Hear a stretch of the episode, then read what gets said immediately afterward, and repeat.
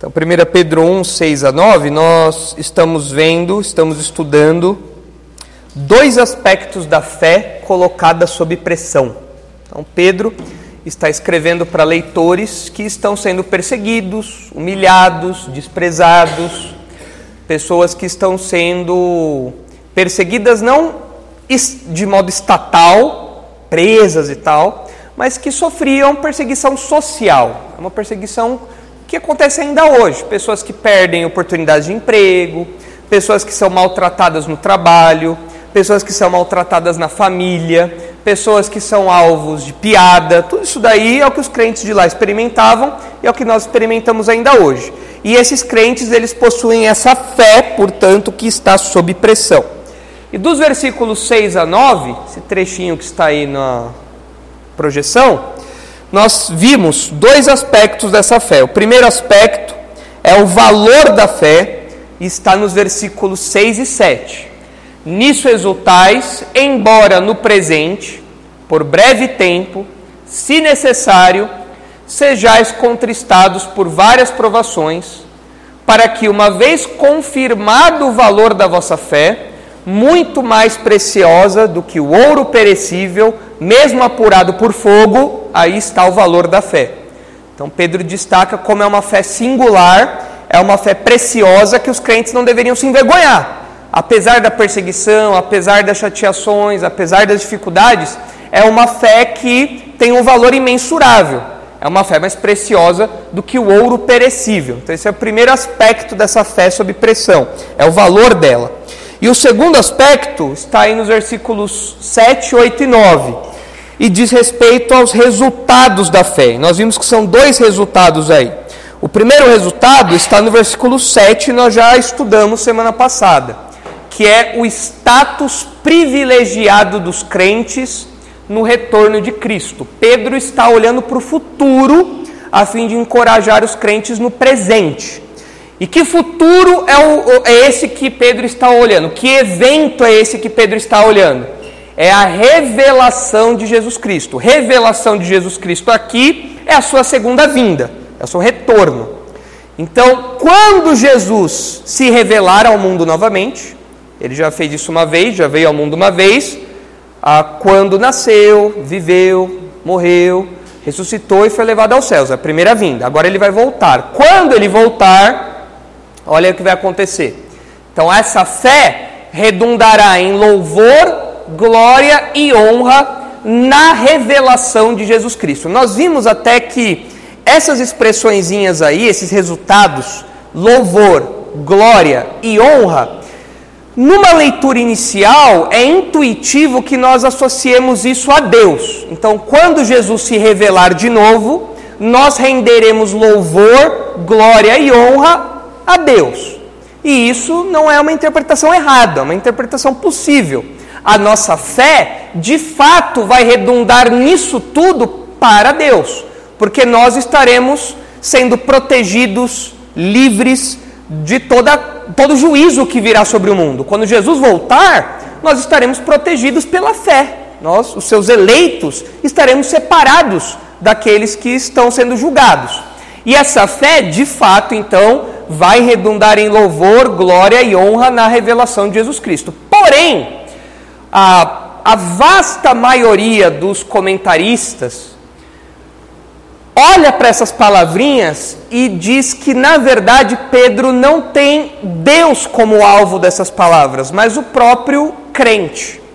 O que para a gente parece meio estranho de início. Como assim? Lá na frente o crente vai receber louvor, glória e honra. Isso não faz o menor sentido. Só Deus pode ser louvado, só Deus pode ser ah, glorificado. Isso não tem o menor sentido. Mas nós vimos ah, que Pedro pode de fato, e parece que está de fato, ah, usando essas palavras para falar do status singular, do status privilegiado dos crentes.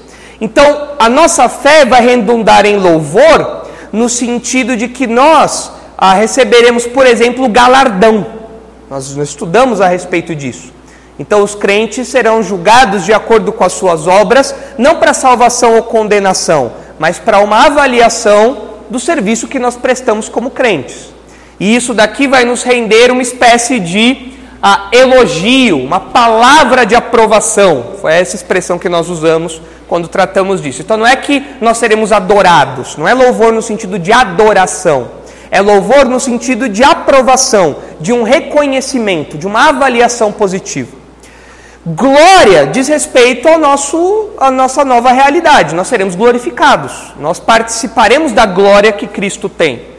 E honra, nós até fizemos uma conexão aqui com essa posição de destaque que os crentes terão no reino milenário de Cristo, por exemplo. Nós reinaremos com ele, o texto bíblico diz. Ou seja, nós teremos uma posição singular. E isso nos confere, então, quando Jesus voltar, isso vai nos conferir honra, uma posição de destaque. Então, quando Jesus voltar, tudo isso aí fará parte desse status privilegiado dos crentes. O objetivo de Pedro com isso ah, é encorajá-los, falando que uma hora o jogo vai virar. A gente até brincou do nerd, que o nerd na escola ele é sempre zoado, ele é sempre humilhado, ninguém gosta do nerd, mas depois na hora do mercado de trabalho o nerd fica por cima e os bombadões lá, os malvados ficam por baixo, ah, os piadistas lá, os que zoavam o nerd ficam por baixo, porque o jogo vira. E parece que Pedro quer mostrar algo assim: fala, olha, hoje vocês são humilhados, mas no futuro vocês serão ah, exaltados pelo próprio Deus. O próprio Deus promoverá isso na vida de vocês. Então, esse é o primeiro resultado da fé: é o status privilegiado dos crentes no retorno de Cristo. E hoje nós vamos ver agora então, para terminar esse trecho aí, o segundo resultado da fé, está aí nos versículos 8 e 9, e diz respeito à salvação completa dos crentes. Olha o que diz aí os versículos. Então, uh, isso redundará em louvor, glória e honra na revelação de Jesus Cristo.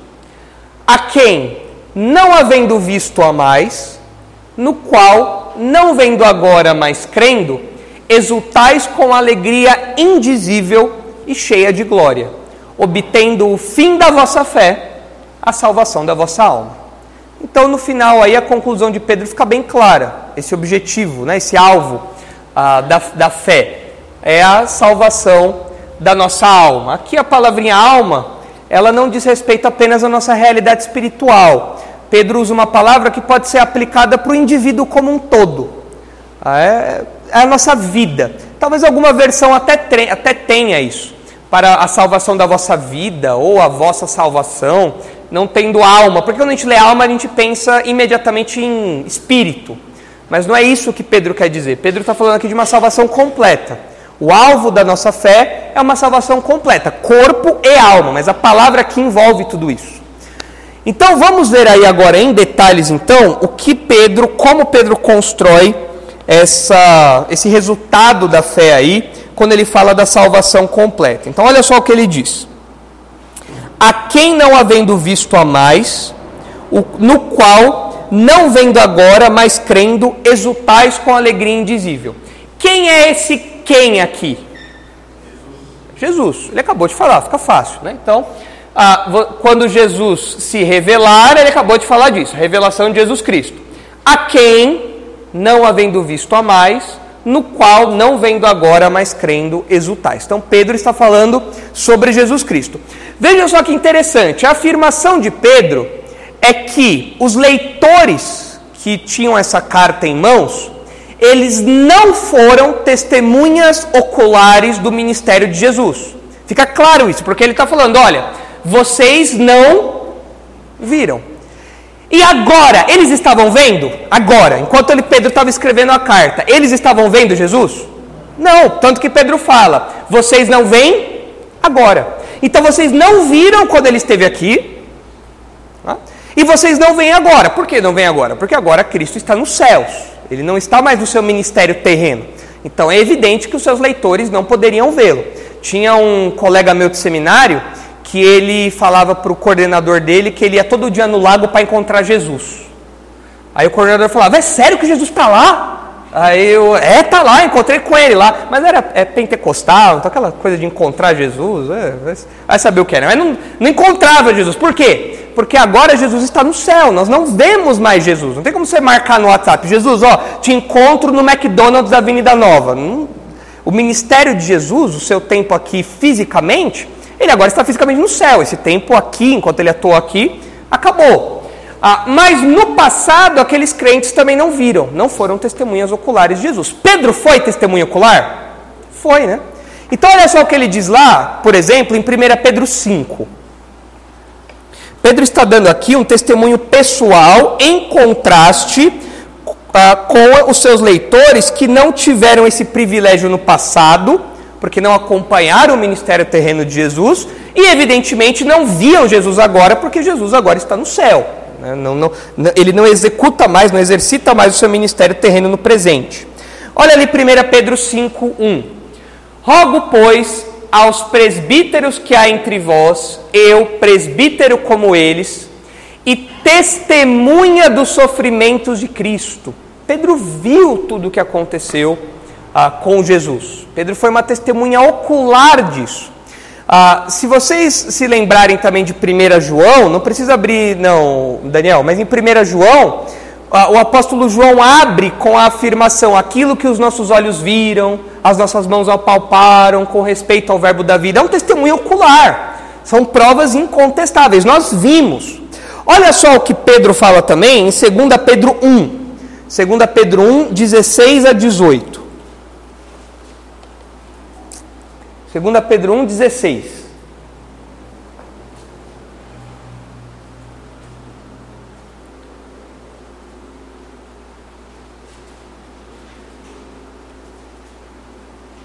Travou aí, Dani?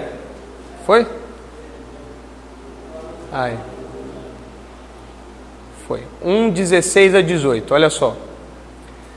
Porque não vos fizemos saber a virtude e a vinda de nosso Senhor Jesus Cristo seguindo fábulas artificialmente compostas.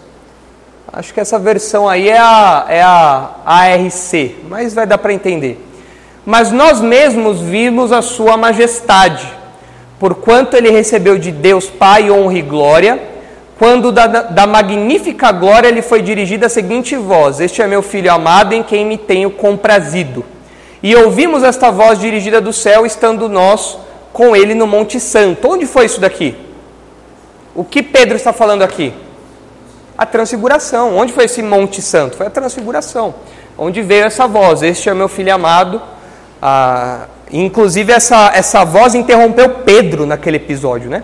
Pedro estava falando para Jesus: Jesus, é bom estar aqui, vamos fazer tenda para Moisés, para Elias. Aí a voz interrompeu, como que falando: Pedro,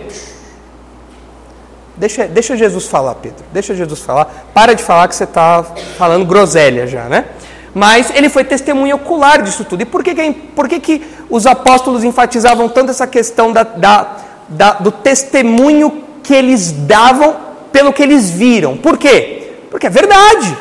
Não tem como negar. Nós vimos isso. Não é uma fábula, a, a, a RA traz uma fábula engenhosamente é, inventada. Não é, um, não é uma historinha. É, é um fato. Nós vimos isso. Agora, os leitores de Pedro não. Os leitores de Pedro viram a morte de Jesus? Eles viram a ressurreição de Jesus? Eles viram a transfiguração? Eles viram os milagres de Jesus? Eles viram o nascimento de Jesus? Eles não viram nada disso. Mas é interessante que Pedro fala que apesar disso, pode voltar lá, por favor, Dani. Apesar disso, ah, mesmo não vendo o ministério de Jesus, os leitores amavam a Jesus. E mesmo não vendo Jesus agora, eles criam. Isso é a fé no seu, no seu, na sua expressão mais básica. O que, que o autor de Hebreus fala lá em Hebreus 11:1? A fé, como que está lá? A fé é a convicção das coisas que se não, a, a certeza, a convicção das coisas que se não veem, né? Abre lá, por favor, para gente, Dani, só para gente relembrar aí que nós já estudamos esse versículo, inclusive mas é a definição básica, né? a expressão mais objetiva aí de, de fé, né? que o autor de Hebreus dá para nós. Hebreus 11, 1. Aí, ó. A fé é a certeza de coisas que se esperam, a convicção de fatos que se não veem. Então você tem essa, essa realidade de modo muito claro para os leitores de Pedro. E é curioso observar que o próprio Jesus já tinha falado disso, que pessoas haveriam de crer nele sem nunca tê-lo visto. Isso inclui tanto os leitores de Pedro, como inclui também você. Olha o que diz João 17. Ô Dani, só vê depois a versão aí, se está na ara, porque as outras versões às vezes elas confundem um pouco a gente. Mas na ara está mais claro aqui. João 17, 20. Olha só o que diz aí. Jesus intercedendo pelos seus discípulos, inclusive por nós. Em João 17, o pessoal chama de a oração sacerdotal de Jesus, ah, porque ele faz essa oração pouco antes de ser crucificado, né, de ser preso. E as palavras que Jesus usa nessa oração são palavras em favor dos seus discípulos, inclusive em favor de nós. Olha o que diz aí João 17, 20. Não rogo somente por estes, estes os discípulos, os apóstolos ali que estavam com Jesus. Não rogo somente por estes, mas também por aqueles que vierem a crer em mim. Quem são esses? É nós os Coríntia. Aí, ó. É nós, os corintianos aí. Nós somos aqueles que viriam a crer em Cristo no futuro. Ou seja, Jesus já orou por você. Jesus não intercede só hoje por você lá no céu. Ele já orou por você antes dele completar a sua obra. E por que, que a gente sabe, ali a gente, a gente sabe que diz respeito a nós, a todos os crentes da história, porque são aqueles que creram em Jesus depois que ele foi levado aos céus e tudo mais. Mas no texto tem um outro detalhezinho que mostra a, a, base, ou o, o que é o início, ou que serve de fundamento para a nossa fé em Jesus. O que, que é? Essa fé que os discípulos viriam a ter, ela é fundamentada em quê? Já que a gente não viu. É fundamentada na palavra. Aqui, ah, quando fala aqui sua palavra, a gente pensa na palavra como palavra de Deus. Na verdade, aqui, quando fala da sua palavra, é a palavra deles. Deles quem? Dos apóstolos, dos discípulos pelos quais Jesus está orando. Então, o que Jesus está falando assim: olha, eu, eu, Jesus está orando para o Pai. Eu peço em favor daqueles que virão a crer, e eles crerão por intermédio da palavra desses discípulos aqui, da palavra dos apóstolos aqui. E é de fato o que aconteceu. Nós não vemos Jesus.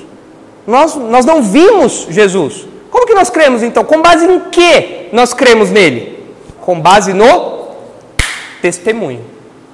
Olha só como João deixa isso claro também em João 20. Vai aí, por favor, Dani, para João 20, versículo 30, versículos 30 e 31. A fé em Cristo nasce em nossos corações por meio do testemunho dos autores bíblicos. Ah, por meio do que os autores falavam, nós conhecemos não apenas a mensagem do Evangelho, mas nós conhecemos mais sobre quem é Jesus. Nós sabemos que Jesus é o bom pastor, nós sabemos que Jesus realizou vários milagres, tudo isso nós sabemos por conta do testemunho dos autores bíblicos. E, à luz disso tudo, nós cremos nele como Salvador. Olha só o objetivo de João, quando ele escreveu aí João 20, 30, 31 é o objetivo do Evangelho de João. João escreveu seu Evangelho com isso em mente, olha só. Na verdade, fez Jesus diante dos discípulos muitos outros sinais que não estão escritos neste livro. Não dava para escrever tudo da vida de Jesus, muita coisa. Estes, porém, foram registrados para que creiais que Jesus é o Cristo, o Filho de Deus, e para que crendo tenhais vida em seu nome.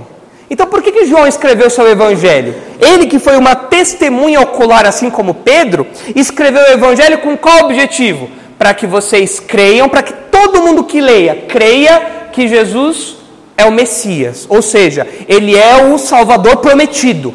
Ele é aquele que desde o Antigo Testamento estava prometido para vir e salvar o povo dos seus pecados. Ele é esse Messias. E quando você crer nisso, você vai ter vida eterna. Você vai ter vida em seu nome. Então, esse é o objetivo do Evangelho de João. É, e a gente vê aí a, a, a importância do testemunho apostólico como fundamento para a nossa fé, porque nós não vimos nada disso aqui. A gente não viu. A gente não viu as, esses, ah, esses sinais que Jesus fez. Nós não fomos testemunhas oculares. Por isso que o Espírito Santo dirigiu homens para que registrassem esse testemunho. E é curioso ah, que, se vocês olharem o relato imediatamente anterior a esses versículos, vocês vão perceber que o camarada que aparece aí é Tomé. Olha só, sobe para o 24, Daniel, por favor. Aquilo ali que nós lemos é a conclusão desse, desse trechinho aqui, olha só. Ora, Tomé, um dos doze, chamado Dídimo, não estava com eles quando veio Jesus. Disseram-lhe então os outros discípulos: Vimos o Senhor. Mas ele respondeu: Se eu não vir nas suas mãos o sinal dos cravos e ali não puser o dedo e não puser a mão no seu lado, de modo algum acreditarei. Aí você olha para Tomé e fala: Ê, Tomé, hein? Mas você seria igualzinho. Hã? Eu seria igualzinho. Hã? Eu olharia e falaria: Não, eu acho que o Pedro está muito emocionado, como sempre. Hã? Eu acho que ele está invertendo as coisas aí. Não é isso daí, não. Então ele, ele parece meio cético. Tomé é conhecido por ser cético, né? o, o apóstolo cético. Mas é um ceticismo que venhamos e convenhamos. Nós, em algum grau, compreendemos isso né, que, que Tomé está experimentando aqui. A questão é a seguinte: passando oito dias, estavam outra vez ali reunidos os seus discípulos e Tomé com eles. Estando as portas trancadas, veio Jesus, pôs-se no meio deles e disse-lhes: Paz seja convosco. E logo disse a Tomé: põe o dedo e vê as minhas mãos. Chega também a mão e põe-na no meu lado. Não sejas incrédulo, mas crente. Ê, Tomé, hein? Parece que Jesus apareceu, já virou de lado então Tomé, vem cá. Você não falou? Então agora está aqui, ó. Pode pôr a mão aqui, põe a mão aqui e para de ser cético. Né? E aí você tem o ponto alto do Evangelho de, de João, que é a resposta de Tomé. Respondeu-lhe Tomé, Senhor meu e Deus meu. Que é, por que, é o ponto alto do Evangelho de João? Porque diante de, diante de todos os sinais que Jesus fez, inclusive a sua ressurreição corpórea, qual é a única resposta possível para o pro, pro indivíduo? É se curvar a Jesus e falar: Ele é Senhor e Ele é Deus. Ele é o dono da minha vida, Ele é o próprio Deus, Ele é meu Salvador. Então, por isso é o ponto alto do Evangelho de João. E agora, olha só o que Jesus fala. Disse-lhe Jesus: Porque me viste, creste? Bem-aventurados os que não viram e creram. É nós. Aí, ó. Bem-aventurados os que não viram e creram. Aí vem os versículos 30 e 31. Ou seja, nós, nós não vimos e nós cremos por quê? Porque João colocou tudo isso no papel. Então, nós não fomos testemunhas oculares. Eu não fui igual Tomé que coloquei a mão lá no lado de Jesus. Eu não vi os machucados na mão de Jesus. Mas João fez isso. E ele registrou para que isso servisse de fundamento para a nossa fé. Então, o que Pedro está falando, pode voltar lá, por favor, Dani. Então, o que Pedro está falando é que aqueles seus leitores não foram testemunhas oculares, não eram testemunhas oculares, mas ainda assim eles tinham uma fé valiosa, uma fé verdadeira, ah, e eles tinham que manter isso no horizonte. E é possível isso acontecer porque ainda hoje nós não temos, nós não somos testemunhas oculares, nós não temos Jesus diante de nós ali, mas nós temos o testemunho apostólico. Isso é o fundamento da nossa fé, assim como acontecia com os leitores de Pedro. Agora é curioso observar que ele, ele, ele, ele usa uma palavrinha que é uma palavrinha muito intensa. Ele fala que nós não vimos, ele fala que nós não vemos, e ele usa dois, ah, dois verbos aí, né? Ele fala que nós não vemos, mas amamos. Ah, eu, eu comentei semana passada. Você já parou para pensar que você ama alguém que você nunca viu? Você serve alguém que você nunca viu? Sabe. Você não sabe como é Jesus. Você tem fé, é claro. Jesus é Deus, Ele está no céu. O testemunho bíblico, testemunhas oculares nos dizem isso. O testemunho do Espírito Santo, o testemunho interior nos confirma isso. Mas você nunca viu Jesus. Você nunca viu. Você não sabe se Jesus é loiro, moreno, careca. Se ele fosse careca, ia, ia me identificar. Você não sabe se Jesus era alto, baixo. Não sabe. Mas você ama Jesus. Você serve Jesus. Você obedece. Você obedece a alguém que você nunca viu. Você serve a alguém que você nunca viu. Então, o que, o que Pedro está falando aqui é muito forte. O que ele fala aqui é um choque de realidade para a gente. De fato, nós não somos testemunhas oculares, aqueles leitores também não eram, mas o nosso compromisso com Jesus é real, porque mesmo sem ser testemunha ocular, eu amo e eu creio. E é interessante que essa, essa expressãozinha aqui, amar, geralmente nós pensamos amor no sentido muito afetivo. Tá? como se nós amássemos Jesus com vontade de dar um abraço nele. Né? E é verdade isso, ninguém nega isso. Eu no céu vou querer dar um abraço em Jesus. Vou dar um, apertar a mão dele, dar um abraço nele, vou travar a fila de todo mundo atrás lá. Mas ah, deve, deve, ter um, deve ter um horário para fazer fila lá, para o pessoal abraçar Jesus. Eu vou travar todo mundo lá. Mas, ah, e, claro que amar envolve esse aspecto afetivo. Nós amamos Jesus. Poxa, ele morreu por nós. Ele levou a minha morte, ele levou o meu castigo. Eu merecia estar na cruz. E ele entrou no meu lugar. Eu amo Jesus. O que, o, o que me impede de pecar? O que, o, que me, o que me segura de pecar é o meu amor pelo meu Salvador. Eu amo o meu Salvador. Eu não quero ofendê-lo, eu não quero é, é, chateá-lo, entristecê-lo. Eu não quero, eu amo meu Salvador. Mas, no contexto bíblico, amar é mais do que um sentimento, e nós sabemos disso. Para o judeu daqueles dias, para a literatura bíblica, para a cultura bíblica, amar não é só a vontade de dar um abraço. Não é aquele amor de casal, de namorados. Ai, como eu te amo, eu quero te dar um abraço. Se você pudesse, ficava o tempo todo aqui de mão dada com você. Não é isso. Amar na cultura bíblica, na linguagem bíblica, tem expressões mais concretas. Por exemplo, ah, se, vocês olharem aí João 14, vocês vão ver uma expressão do amor a Jesus. E que não é só um sentimento, é mais do que isso. E é isso que o meio evangélico não não liga mais. Olha aí, João 14, 21. Aquele que tem os meus mandamentos e os guarda, esse é o que me ama. E aquele que me ama será amado por meu Pai, e eu também o amarei e me manifestarei a ele. Ter os mandamentos e guardá-los significa conhecer e praticar. Então, nós não vemos Jesus, é verdade, mas nós amamos Jesus e amar a Jesus envolve obedecê-lo. Envolve obedecê-lo. Ele dá uma ordem e nós falamos: sim, senhor. É para já. Isso envolve amar a Jesus. Então é interessante porque às vezes as nossas ideias de amor a Jesus, elas são ideias muito nubladas pelo sentimentalismo dos nossos dias. Nós somos, nós somos uma cultura, uma, uma geração muito emocionada. Aí as pessoas pensam que amor envolve só emoção.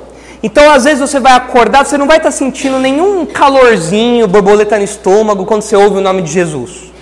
Então por isso que as pessoas elas colocam músicas para músicas é, emocionantes né, para ficar repetindo o nome de Jesus e elas sentem alguma coisa né, que não seja taquicardia ou é, algum problema estomacal, sei lá o que for. Mas elas querem forçar um sentimento nelas. Por quê? Porque na cabeça do meio evangélico é, médio, popular, é, amar a Jesus envolve você sentir afeição por Ele é você sentir um carinho por ele. Mas esse texto mostra que não é só isso daí não. Ainda que possa envolver afeto, envolve também obediência. O próprio Jesus falou isso. E o meio evangélico, é claro, obedece muito a Jesus, não é mesmo? Uma piada, né? Hã? É, a gente vê na internet o que acontece com o meio evangélico. Então, amar a Jesus envolve obedecê-lo. Olha só João 21 aqui dirigido aos pastores. Olha aí João 21. Depois da ressurreição de Jesus, ah, ele teve um diálogo com Pedro. Diálogo famoso com Pedro. E ele, Jesus disse ali como os pastores expressam seu amor a Jesus. Olha só, João 21, versículo 15. Depois de terem comido, perguntou Jesus a Simão Pedro: Simão, filho de João, ama, amas-me mais do que estes outros? Ele respondeu: Sim, Senhor. Tu sabes que te amo. Ele lhe disse: Apacenta os meus cordeiros. Tornou a perguntar-lhe pela segunda vez: Simão, filho de João, tu me amas? Ele respondeu: Sim, Senhor. Tu sabes que te amo. Disse-lhe Jesus: Pastorei as minhas ovelhas. Pela terceira vez lhe perguntou: Simão, filho de João, tu me amas? Pedro entristeceu-se por, lhe, por ele lhe ter dito pela terceira vez: Tu me amas? E respondeu-lhe: Senhor, tu sabes todas as coisas, tu sabes que eu te amo. Jesus lhe disse: Apacenta as minhas ovelhas. Esse texto, algumas pessoas tentam forçar um contraste de palavras aqui, porque no grego ah, existe a, a, palavra amor, ela pode ser, ela pode vir de várias outras palavras no grego. Então você tem o, o é, você tem filéu, você tem várias palavras lá. E aí o pessoal fala que aqui Jesus está perguntando um tipo de amor e Pedro responde com outro. Então seria como se Jesus tivesse perguntado assim: Pedro, você me ama sacrificialmente? Aí Jesus, e aí Pedro responde: Senhor, eu te amo como amigo. Aí o Pedro depois fica chateado porque Jesus insistiu nessa pergunta. Nada a ver. Viagem, viagem, viagem, viagem. O, o que o autor bíblico faz é usar palavras sinônimos. É normal isso para o texto não ficar chato, para o texto não ficar repetitivo. Então, o que Jesus está fazendo é perguntando para Pedro: Pedro, você me ama? Oh, Pedro acabou de negar Jesus. Ah, faz pouco tempo que ele negou Jesus. E Jesus está falando: Pedro, você me ama? Senhor, te amo. E aí, qual que é o comando que Jesus dá para Pedro em resposta a esse amor? Já que você me ama, então cuida das minhas ovelhas, apacenta o meu rebanho. Então, como que os pastores mostram seu amor a Jesus? cuidando das ovelhas, dando comidinha para as ovelhas, colocando lá o, levando lá no, no, no, dando feno, levando ali no, no riozinho tranquilo para beber a aguinha fresquinha ali. Quando a ovelhinha cai lá na, na lama, pega a ovelhinha, dá uma lavada na ovelhinha, limpa a ovelhinha, cuidar do rebanho. Então, se você tem pastores que cuidam do rebanho são pastores que amam a Jesus. Essa é uma é um critério, uma expressão importante do amor a Jesus. Outro texto, 1 João 4. João fala muito sobre amor, né? É a ênfase de João, do apóstolo João. Evangelho de João, 1 João. 1 João 4. Agora saindo dos pastores e olhando para todos os crentes. Olha só, 1 João 4, 19. O que é amar a Jesus? que, o que, como é esse amor que nós temos por Jesus? É mais do que um sentimento, é obediência, é cuidado do rebanho. E olha só agora outra expressão disso nos versículos 19 a 21. Nós amamos porque Ele nos amou primeiro. Se alguém disser amo a Deus e odiar a seu irmão, é mentiroso, pois aquele que não ama seu irmão a quem vê, não pode amar a Deus a quem não vê não é possível ver a Deus. Desde o Antigo Testamento não era possível ver a Deus. E hoje, mesmo Jesus tendo um corpo, ele não está mais aqui. Então nós também não conseguimos vê-lo. Então, se eu falo que eu amo meu irmão, ah, se eu falo que eu amo meu irmão e eu minto com isso, né, eu odeio a meu irmão, como é que eu posso falar que eu amo a Deus que eu nem estou vendo, se eu não consigo amar alguém a quem eu vejo? Não tem como. Então, João fala: ah, você não pode amar a seu irmão a quem vê, aquele que não ama seu irmão a quem vê, não pode amar a Deus a quem não vê. É uma dificuldade muito maior. Ora, temos da parte dele este mandamento: aquele que ama a Deus, ame também a seu irmão. Então, como saber se você ama Jesus? Ah, eu tenho que sentir uma coisa aqui. Quando eu ouço o nome de Jesus nas músicas, eu sinto arrepio, arrupia tudo eu sinto um frio na barriga. Quando eu, quando eu ouço um louvor, eu sinto vontade de cair no manto. Isso é o, é o meu amor por Jesus. É isso? Essa é a prova do amor a Jesus? Não. Como saber se um crente ama Jesus? Se ele ama os irmãos. Se ele gosta de estar no, com o povo de Deus. se ele zela pela comunhão, ou se ele sempre arranja desculpa para não estar na igreja, tá? se, ele, se ele se preocupa com a, a pureza da comunhão dos irmãos, ou se ele é o cara fofoqueiro, se ele é um cara maldizente, se ele é um cara que vive brigando e causando intriga. Agora, se ele zela por esse momento, ah, então ele ama o Senhor Jesus, porque ele ama as ovelhas de Jesus. Ele gosta de estar ali junto com o povo de Deus. Essa é uma expressão ah, do amor a Jesus. Então, por isso que os desigrejados nada a ver, né? Porque eles falam, ah, eu amo a Jesus do meu jeito, eu amo a Jesus em casa. Não dá. Como, que você, ama, como você ama alguém que você não vê, se você não consegue amar alguém que você vê? Você não gosta de estar na igreja. Como que você fala que você ama Jesus? Diga, João.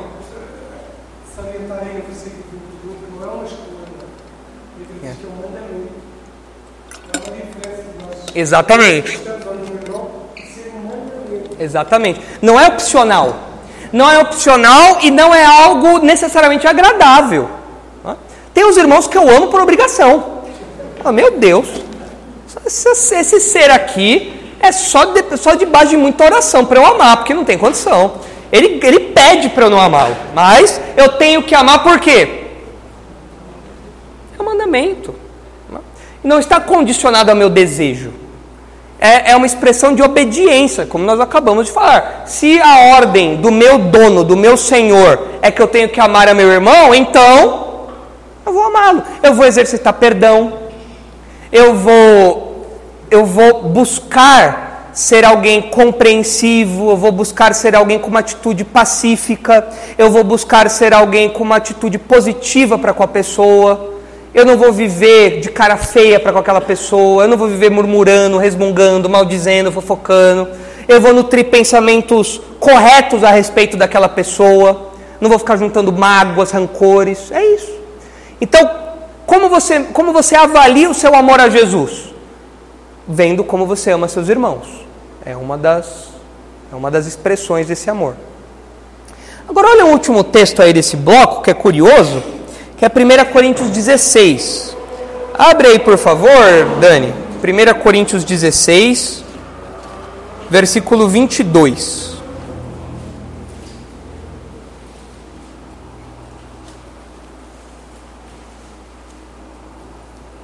Primeira Coríntios 16, 22. Olha só o que o apóstolo Paulo fala. Olha, olha essa expressãozinha que curiosa. É o encerramento da carta dele. Olha o que ele diz. Se alguém não ama o Senhor, seja anátema. O que, que é anátema? Amaldiçoado, né? É alguém rejeitado. É alguém condenado. Alguém colocado na rota, em rota de destruição. Alguém reprovado. Então, o que Paulo está falando aqui é que aquelas pessoas que estavam perturbando a igreja de Corinto, aquelas pessoas que estavam causando problemas na igreja de Corinto, problemas de moralidade, problemas de teologia, problemas de divisão, tudo aquilo, se aquelas pessoas não se arrependessem, né, se aquelas pessoas continuassem obstinadas nesse pecado, isso seria uma evidência de que elas não amavam o Senhor. E sobre aqueles que não amam o Senhor, vem o que? A justiça, o juízo, a destruição. Então é interessante observar que o uso que Paulo faz dessa expressão aqui, não amar o Senhor, uh, ter, ter essa atitude de não amar a Deus, não significa apenas não amar a Cristo, né? Não significa apenas você não ter um sentimento em relação a Jesus, mas significa você estar caminhando para a destruição estar caminhando para uma rejeição completa, como era o caso daquelas pessoas que estavam perturbando os crentes. Parece que Paulo aqui está fazendo como que um alerta e, e um clamor para que Deus traga juízo. Né? Falou, olha, essas pessoas elas não amam a Jesus. Não dá. Olha o que elas estão fazendo com a igreja. Olha isso. Essas pessoas não amam ao Senhor. E a gente olha para o meio evangélico hoje. O meio evangélico é positivo ou negativo para a causa do evangelho? super negativo. Né? Você vê alguns cultos que é mais um terreiro do que uma igreja, pessoas imorais dentro da igreja, pecados dentro da igreja. São pessoas que amam o Senhor? pessoas que nem conhecem o Senhor.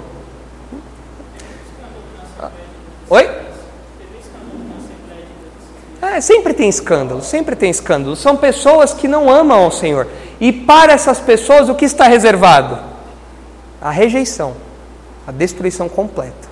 Então, por isso que amar a Jesus não é uma coisa de para-choque de caminhão. Amar a Jesus é uma expressão muito séria. Quando alguém fala eu amo a Jesus, é um, é um compromisso integral. Não dá para você falar, ah, não, é um, eu acho Jesus um cara bacana, sou fã de Jesus. Não pode falar isso, não é isso. Amar a Jesus não é seguir ele no Instagram. Amar a Jesus é um compromisso integral, ao ponto de se você não amar seus irmãos, não obedecer a Jesus, não, como pastor, você não zelar pelo rebanho, se você não viver esse amor de modo prático, você vai estar indo contra a igreja. E ir contra a igreja, você vai ser alvo do juízo de Deus. Então, a, a, a, aquela ideia popular de amar a Jesus, que a gente vê nos adesivos de carro, jogador de futebol colocando, né? o Neymar 100% Jesus, ridículo aquilo, não é amar a Jesus. Não é, isso não é amor a Jesus. Amar a Jesus é um compromisso integral, coisa completa. É o que acontecia com os leitores de Pedro e o que acontece com a gente também. Olha só aí também, Dani, sobre essa expressãozinha aí, olha Efésios 6, 24. Olha aí. Em Efésios 6, 24, o apóstolo Paulo associa de novo o amor a Jesus. Olha só o que ele diz aí. Efésios 6, 24.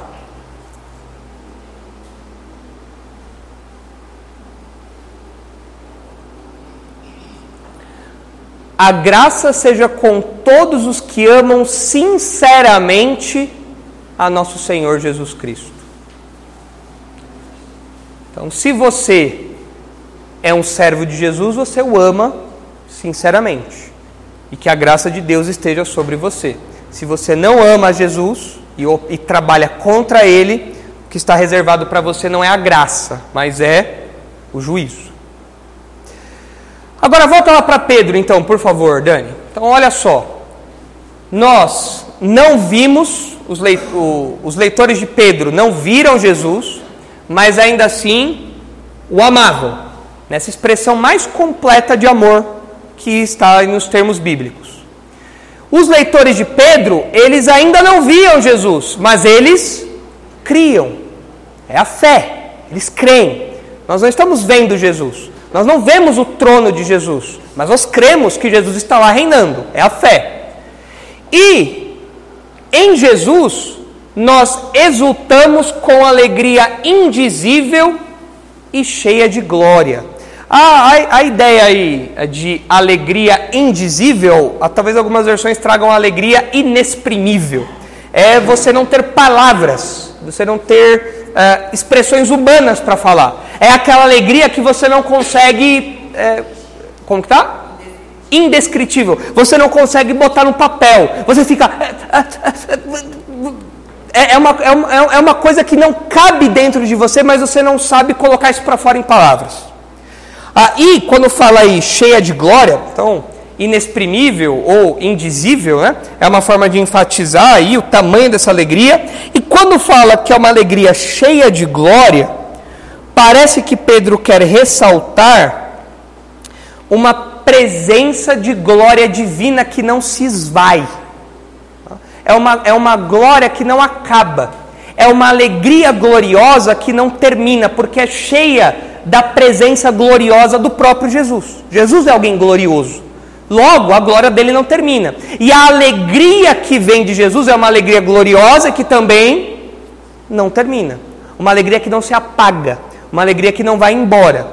Ah, é uma alegria que não é pequena, uma alegria que não é passageira, porque ela está fundamentada na presença de Deus. Agora, olha só aí. Oh, Dani, sobe para o versículo 6, rapidinho. Aí, só subir um pouquinho. Aí, aqui. Ah, cadê? Aí. Olha só. Pedro já falou que o crente exulta no presente. Ele exulta no presente em quê? Nós já estudamos isso. Esse nisso aqui era o quê? Qual era o motivo da alegria presente do crente? Que aqui está resumido nesse nisso. O que, que era? É a salvação, naqueles aspectos que Pedro apontou para nós. Agora, no versículo 8, pode descer, Dani. Qual é o fundamento da nossa alegria? Lá era a salvação. E agora no 8? Qual é o fundamento da nossa alegria? Não é a fé, não. Qual é o fundamento da nossa alegria no 8? De quem que ele está falando no versículo 8? Então, quem é a nossa alegria? Hum. Então, salvação e salvador constituem a base da nossa alegria. A, a nossa salvação pode ser alterada de algum jeito? Abalada? Não. E o nosso Salvador pode mudar de algum jeito? Não. Jesus Cristo é o mesmo ontem, hoje e para sempre. Então, salvação e Salvador, ah, parece que Pedro faz aqui uma duplinha para mostrar: olha, vocês têm motivo mais do que suficiente para ficar alegre, para ficarem alegres, apesar das circunstâncias difíceis que vocês estão passando por aí. Então, a exultação, ela, a base da alegria aqui, a base da exultação é o próprio Jesus. Olha só o que diz aí em João 16. Jesus falou sobre essa alegria. Olha só o que ele diz em João 16, versículo 20. Olha só. João 16, 20 a 24.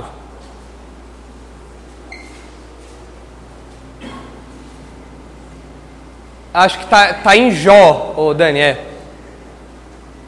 É outro, é outro JO, é o JO sem acento. João 16, 20. Olha só o que Jesus fala sobre essa alegria. É importante a gente falar de, de alegria, porque Pedro está falando disso, porque o apóstolo João enfatiza também a alegria. A alegria é um componente importante da vida cristã. Né? Aí muitas vezes o crente, por vivermos num mundo triste, o crente acha que a alegria nunca pode se fazer presente aqui. E não é verdade. O crente desfruta de alegria já agora, não com base na circunstância, com base na salvação e no Salvador. Olha só aí. Em verdade, em verdade eu vos digo que chorareis e vos lamentareis, e o mundo se alegrará.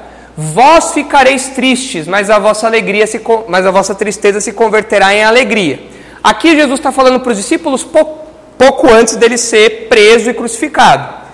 Quando Jesus foi crucificado, quem que ficou alegre? O mundo, o povo. Quem ficou triste? Os discípulos. Mas isso inverteu, não foi? Olha a sequência aí. A mulher, quando está para dar à luz, tem tristeza, porque a sua hora é chegada. Mas depois de nascido o menino, já não se lembra da aflição, pelo prazer que tem de ter nascido ao mundo um homem. Assim também agora vós tendes tristeza mas outras, outra vez vos verei. O vosso coração se alegrará, e a vossa alegria ninguém poderá tirar. Ninguém pode matar Jesus de novo. Ninguém pode tirar essa alegria mais de nós. Ele reina para sempre agora. Está nos céus, imortal, glorificado. Não tem mais. Não tem mais como isso ser tirado de nós. Naquele dia, nada me perguntareis. Em verdade, em verdade vos digo: se pedirdes alguma coisa ao Pai, ele vô-la concederá em meu nome. Até agora nada tendes pedido em meu nome. Pedi e recebereis para que a vossa alegria seja completa.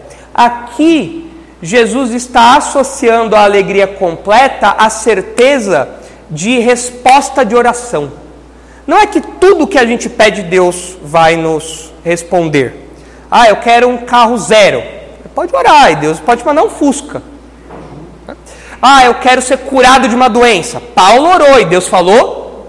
Não. A gente não sabe se o espinho na carne era uma doença, né? Ah, pode ser que não, não tenha uma resposta positiva. Mas tudo aquilo que for da vontade de Deus, Ele vai ouvir. Se eu pedir perdão pelo meu pecado, Ele vai ouvir? Vai. Vai responder? Vai. Se eu pedir para que Ele me dê forças para vencer um pecado, Deus vai me dar forças para isso? Vai, é da vontade dele. Então, tudo que, tudo que estiver de acordo com a vontade dele, ele vai ouvir. E isso é o fundamento da nossa alegria. Diga, Kevin. Isso, é. Exatamente. Lá em Neemias, né? Exatamente. Então, o que a gente percebe aqui nas palavras de Jesus é que ainda que os discípulos tivessem ficado tristes lá atrás na crucificação, quando Jesus ressuscitou e depois, quando o Espírito Santo habitou neles, definitivamente, ali, de modo a, a, nunca mais deixá-los, isso é motivo de alegria. E a resposta de oração a, que os crentes têm também é motivo de alegria.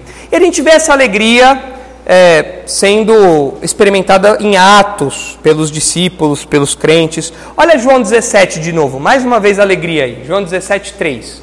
Abre aí, por favor, Dani, último texto para a gente ler aí. João 17, 3.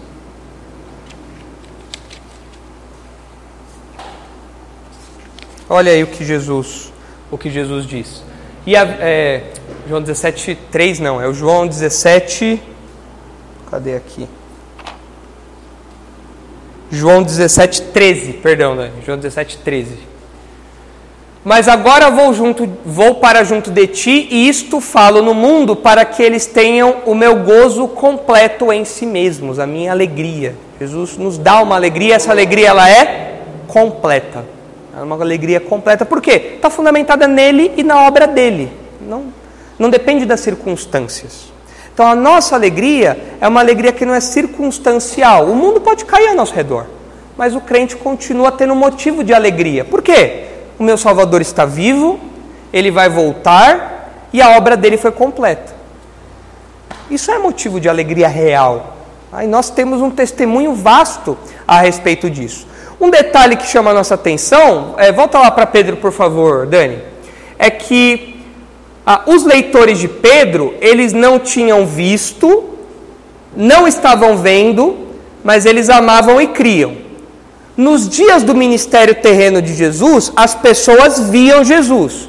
Isso significava que elas necessariamente amavam a Jesus? Não. Então, você ver Jesus não significa que você iria amá-lo ou, ou se devotar a ele. Pelo contrário, despertou até ódio e resistência a Jesus, culminando na sua morte. Hoje, as pessoas continuam, hoje as pessoas, a exemplo dos leitores de Pedro, continuam não vendo a Jesus e elas continuam odiando a Jesus também. Ou seja, as mesmas respostas que as pessoas davam para Jesus lá atrás são as respostas que continuam dando para Jesus hoje. Ou é amor, ou é ódio. Ou é serviço, ou é resistência. Ou é devoção e adoração, ou é uma rejeição completa. Então, o, o, ainda que ninguém possa vê-lo hoje, os sentimentos que as pessoas têm são iguais, igualzinho no tempo que Jesus esteve aqui. E aí, por fim, o versículo 9 conclui, né? Obtendo o fim da vossa fé, a salvação da vossa alma. Fim aqui é, é o fim no sentido de objetivo, é o propósito, é o, é o alvo. Então nós temos a fé para quê? A nossa fé, ela tem o propósito, ela tem o, a meta final, essa é a ideia de fim aqui, é a meta final. A nossa fé tem a meta de nos salvar por completo. Hoje nós já experimentamos essa salvação. Não de modo completo, de modo parcial. O que nós já experimentamos hoje? Nós somos perdoados, nós somos justificados. O crente é alguém filho de Deus, então ele é adotado. O crente é alguém liberto, nós não vivemos mais escravos do pecado. O crente é alguém iluminado, Agora nós lemos a Escritura e conseguimos compreender as verdades aqui. O crente é alguém é, a, que é, tem, uma, tem uma, uma relação de amizade com Deus. Tudo isso nós já desfrutamos agora. Mas essa salvação ainda tem etapas a se desvendar lá na frente. Nós ainda vamos desfrutar de coisas lá. Por exemplo, a glorificação que nós já falamos. Então, a fé nos assegura tudo isso. O propósito final, o alvo final, a etapa final, o último estágio ali a, da nossa salvação é a glorificação. Mas a fé desde agora já nos dá muitas coisas. Meu Deus. Eu posso orar agora e Deus vai me ouvir. Eu peço perdão e Deus me perdoa. Eu peço para Deus me fortalecer e Ele me fortalece. É o propósito da fé. É por meio da fé que nós conseguimos obter tudo isso. Então Pedro escreve essa conclusãozinha aí para os seus ah, leitores, lembrando, é claro, que existem coisas que ainda vão se concretizar no futuro, mas desde agora eles já podem se alegrar, porque eles já têm a salvação. Uma salvação que existe no presente, que não é apenas no futuro, ela já é desfrutada agora. E isso deveria encorajá-los. Então estão aí os dois resultados da fé. O primeiro que a gente viu é a posição, é o status privilegiado dos crentes, e essa salvação completa será completa no futuro, mas que nós já desfrutamos desde agora. E é por isso que nós temos que valorizar a nossa fé. Ainda que o mundo faça piada disso, a nossa fé é a porta de entrada para que nós desfrutemos desses benefícios tão singulares. E é isso que Pedro quer realçar na mente dos seus leitores. Certo? Muito bem, depois, em outra ocasião, nós seguimos aí, a partir do versículo 10, entrando em uma outra perícope. E assim, devagarinho, nós vamos caminhando em 1 Pedro. Vamos orar, irmãos? Senhor, nós agradecemos porque, apesar das circunstâncias difíceis ao nosso redor, nós sabemos, Pai, que temos um fundamento inabalável para a nossa alegria.